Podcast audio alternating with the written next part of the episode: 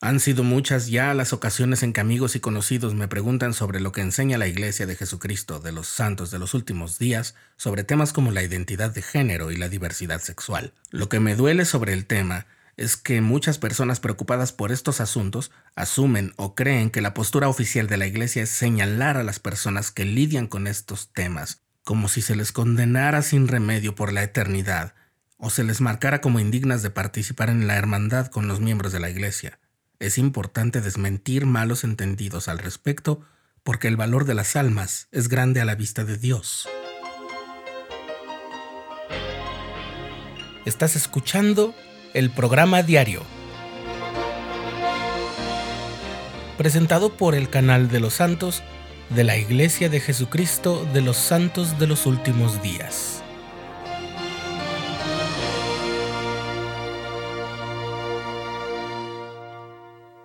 Los conceptos y principios que presentaremos a continuación provienen de los recursos de Ayuda para la Vida, una serie de materiales oficiales de la Iglesia de Jesucristo de los Santos de los Últimos Días. Si necesitas más información, búscala en el sitio oficial de la Iglesia o en la aplicación móvil Biblioteca del Evangelio y ve a la sección de Ayuda para la Vida. Si actualmente tú o alguien cercano a ti está lidiando con problemas relacionados con la identidad de género o necesitas ayuda especial, pídele a tu obispo que te ponga en contacto con el programa de servicios para la familia de la Iglesia.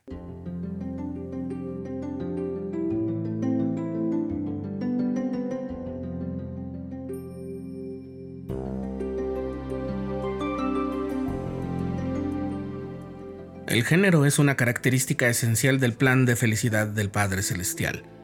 El significado que se dispuso para género en la familia, una proclamación para el mundo, es el sexo biológico en el momento de nacer. Algunas personas tienen sentimientos de falta de congruencia entre su sexo biológico y su identidad de género. Como resultado, algunas personas pueden elegir definirse a sí mismas como transgénero según lo especifica el Manual General, la Iglesia no tiene una postura sobre las causas por las que las personas se identifican así. Los líderes de la Iglesia aconsejan que no se realicen intervenciones médicas o quirúrgicas voluntarias con el propósito de intentar hacer una transición al género opuesto del sexo de la persona al nacer, o sea, una reasignación de sexo. Los líderes advierten que tomar tales acciones causará restricciones en la condición de miembro de la Iglesia. Los líderes también desaconsejan la transición social, la cual incluye cambiar ropa y apariencia o cambiar el nombre o los pronombres para presentarse de manera distinta al sexo que se tenía al nacer. Las personas transgénero que no procuren la transición médica, ni quirúrgica, ni social al género opuesto y sean dignas, pueden recibir llamamientos de la iglesia, recomendaciones para el templo y las ordenanzas del templo. Si un miembro decide cambiar su nombre de preferencia o los pronombres de persona, el nombre de preferencia puede inscribirse en el campo correspondiente de la cédula de miembro y se le puede tratar en el barrio por dicho nombre de preferencia. Si tú te defines como una persona transgénero, los miembros de la iglesia comprenden que enfrentas desafíos complejos. Tú y tu familia y amigos son tan merecedores del amor cristiano como cualquiera de los hijos de Dios, y se les debe tratar con sensibilidad bondad y compasión. Sabemos que no todos serán perfectos en expresar amor, compasión o sensibilidad. En el mundo de hoy es fácil sentirse ofendido o causar ofensas debido a palabras inapropiadas o comentarios equivocados. Como miembros de la Iglesia, todos estamos aprendiendo y creciendo. Si a las personas a quienes amas tienen dificultad para comprenderte o apoyarte, tal vez necesiten tu ayuda.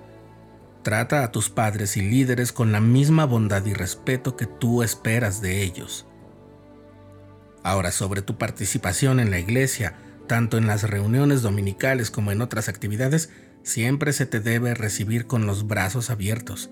Solo se espera que todos los que asistan a las actividades de la iglesia eviten crear interrupciones o distracciones contrarias a la adoración o a otros propósitos, en especial la de la reunión sacramental. Ahora bien, si has elegido la transición, sea médica o quirúrgica o social, es posible que aún reúnas los requisitos para bautizarte y eres bienvenido a las reuniones de la iglesia.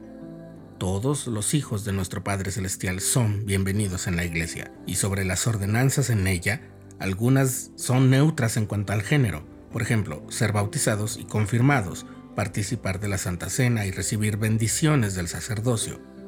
No obstante, la ordenación en el sacerdocio y las ordenanzas del templo se administran de acuerdo con el sexo que se tiene en el momento de nacer. Finalmente, algo muy, muy importante. Experimentar incongruencia de género no constituye una medida de tu fidelidad. Es decir, que por experimentar esa incongruencia no estás incurriendo en ninguna falta. Muchas personas oran durante años y hacen todo lo posible por ser obedientes en un esfuerzo por reducir su incongruencia y sin embargo descubren que todavía sienten ese conflicto. Eso no es inusual. La experiencia varía a lo largo de un espectro de intensidad para diferentes personas y en diferentes momentos para la misma persona. La experiencia también puede variar para niños, jóvenes o adultos. No importa lo intenso que pueda ser tu sentimiento de incongruencia de género, la perspectiva del Evangelio es que es solo un aspecto de tu experiencia terrenal. La forma en la que te miras y te concibes a ti mismo puede cambiar a lo largo de tu vida lo que debes considerar como primero y nunca olvidar al final es que tú eres un hijo o una hija de padres celestiales que te aman y eso nunca cambiará.